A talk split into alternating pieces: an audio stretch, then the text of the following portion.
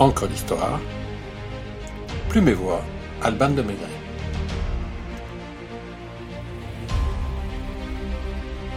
La Castiglione, comtesse, espionne, courtisane et artiste, de la gloire au confinement. La beauté est une forme de génie. En fait, elle est supérieure au génie parce qu'elle se passe d'explications, fait dire Oscar Wilde à Lord Henry dans Le portrait de Dorian Gray en 1831. Ceux qui ont côtoyé la comtesse de Castiglione ne sauraient démentir le dandy irlandais, tant celle que l'on nommait la plus belle femme de son siècle sut user du génie de sa beauté pour se construire une destinée hors du commun. Enfant unique du marquis et la marquise Oldoini, Virginia voit le jour le 23 mars 1837 en Italie. À 12 ans, elle possède déjà sa loge au théâtre de la Pergola à Florence, où son regard lumineux, les promesses de sa taille, les fleurs de pourpre semées dans sa brune chevelure et son attitude assurée forçaient déjà l'attention.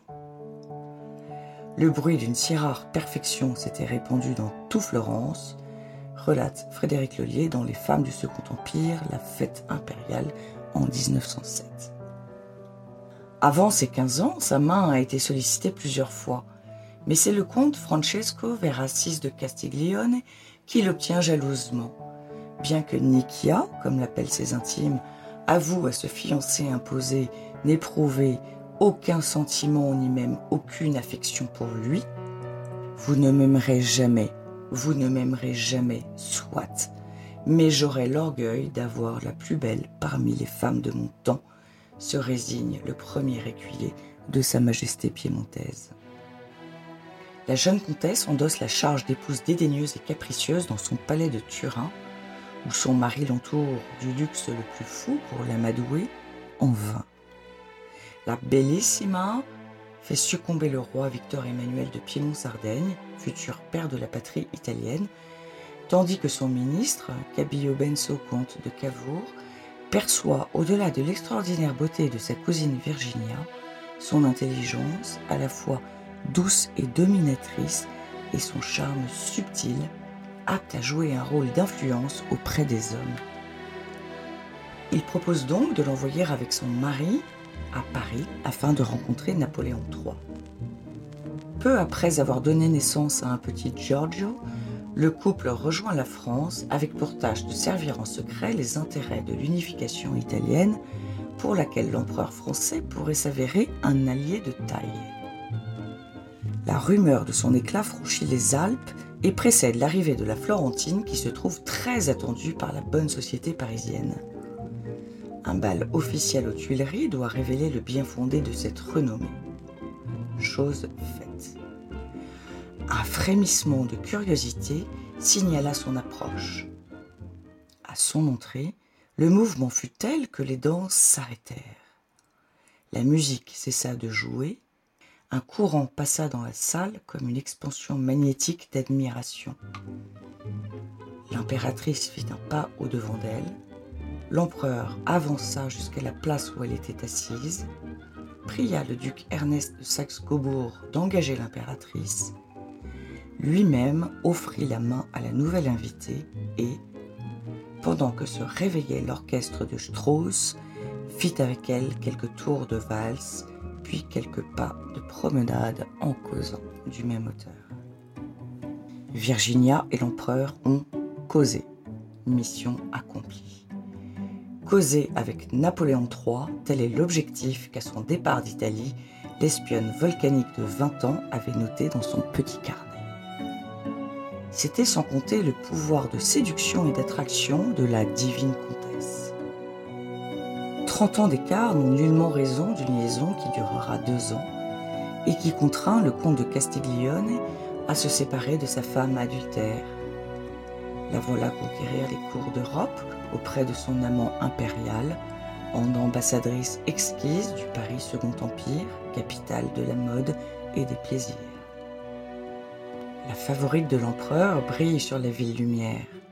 Chacune de ses apparitions est une révélation. Coiffure vertigineuse, toilettes impérieuses, Yeux fascinants qui virevoltent du vert au violet imposent sa grâce et le silence. La ravissante princesse de Metternich, jalouse, comme ses comparses, de la favorite de l'empereur, avoue humblement Jamais je n'ai vu une beauté pareille, jamais je n'en reverrai plus comme celle-là. Une splendeur quasi indécente qui éclipse toutes les femmes et subjugue tous les hommes.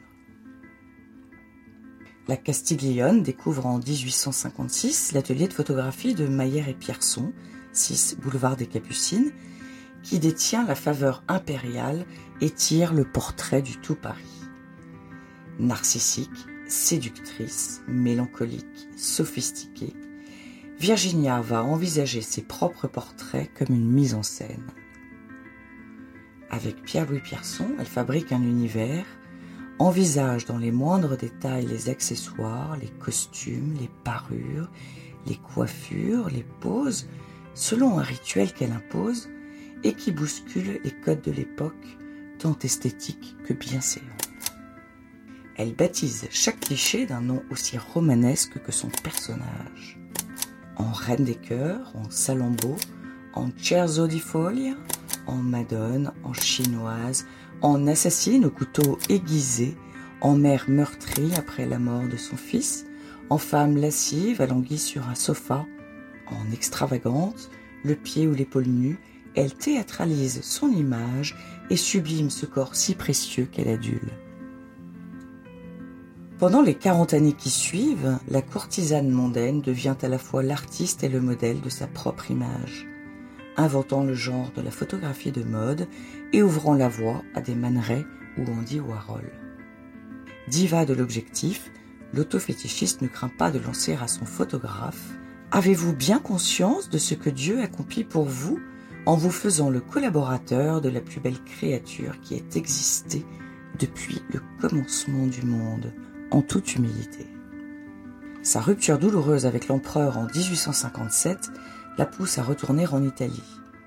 Mais elle revient à Paris quatre ans plus tard, dès la proclamation de l'unification italienne pour laquelle elle a œuvré en sous-main. La Florentine reprend le cours de sa vie mondaine, collectionne les amants et se fait photographier encore et encore. Napoléon III rappelle son ancienne maîtresse durant la déplorable guerre de 1870 désireux de faire appel à ses dons diplomatiques. La lionne étincelante, mandatée auprès d'Otto von Bismarck, réussit à faire fléchir le Prussien, qui n'envahira donc pas Paris, évitant une humiliation supplémentaire à Napoléon III. L'histoire, néanmoins, ne dit pas quels moyens elle a mis en œuvre. La défaite de la France et la chute de Napoléon III signent le déclin progressif de la déesse du Second Empire. Plus âgée, plus flétrie, elle sombre dans la neurasthénie et se confine dans son hôtel du 26 place Vendôme, dont elle a cédé une partie à la maison Boucheron, premier joaillier à s'installer sur la place. Refusant d'afficher la décadence prématurée de son être, la Castiglione fait murer ses volets, voile ses miroirs, se couvre de crêpes noires et ne sort qu'à la nuit tombée pour rejoindre l'atelier de photographie de son ami Pierson est posée. La silhouette difforme, les dents rares, la chevelure clairsemée, Virginia théâtralise le spectre de sa beauté fanée et célèbre les funérailles de sa gloire dans une mise en scène aux accents morbides. Robert de Montesquieu, dandy fin de siècle, s'amourage de la beauté fatale sans jamais l'avoir rencontrée, tant et si bien qu'il entreprend de collectionner les photos, 434 exemplaires, et d'écrire une biographie de sa muse cloîtrée, la divine comtesse, parue en 1913, réhabilitant la mémoire de celle qui s'est éteinte un jour de novembre 1899 à 62 ans, oubliée de tous. Ce que je veux, c'est un enterrement solitaire, pas de fleurs, pas d'église, personne.